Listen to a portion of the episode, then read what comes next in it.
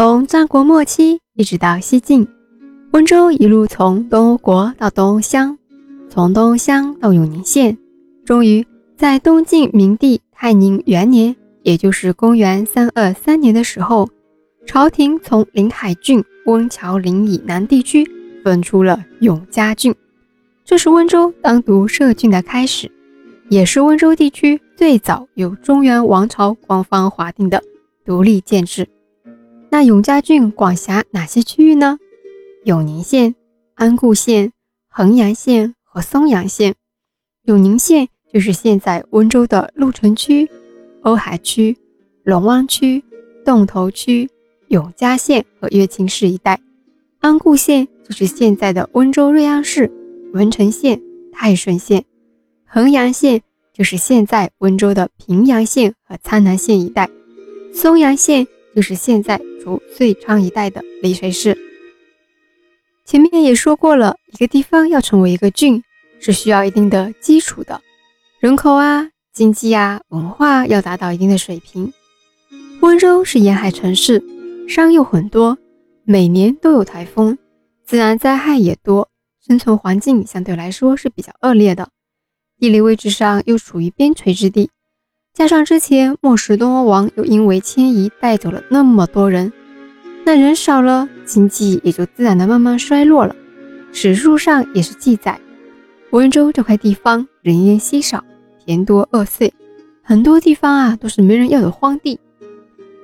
也因为这样的原因吧，所以人们就会很容易形成一个现象，抱团。因为不抱团的话，就很难生存下去。像我们现在的温州人做生意也是这样，喜欢抱团。温州商会也是个很厉害的团体，所以我们研究一个地方的文化习俗，去寻找那个源头，其实都是有历史发展原因的。正所谓一方水土养一方人。那永嘉郡的人口是怎么多起来的呢？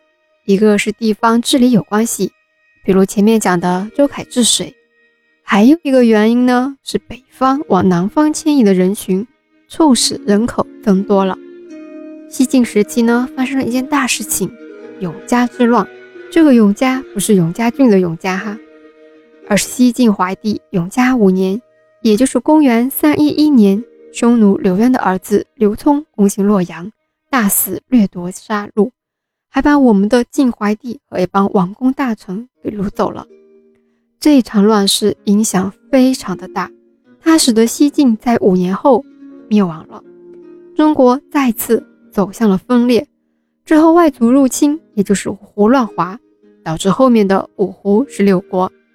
因为这样的一个原因，皇室、世家大族和许多百姓就纷纷往我们南方迁移。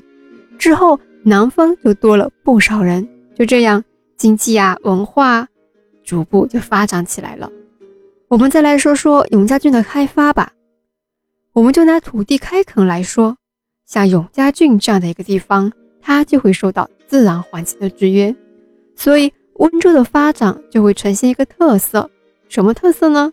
片状发展，就是这片区域先发展起来，然后是那片区域再发展。关于永嘉郡的一些记载啊，南朝的郑基之写了一本书，叫做《永嘉郡记》。这本书呢很有意思，它是比较早的一部古代地理作品，就是关于一些地理的记载，还有一些工艺制作记载，所以这本书的经济文献价值和文化价值都比较高。大家有兴趣的话，可以找来读一读。那永嘉郡设立之后呢，最重要的就是郡治的选址，也就是郡城要建在哪里呢？不惑在下一期再告诉大家。我们下期见。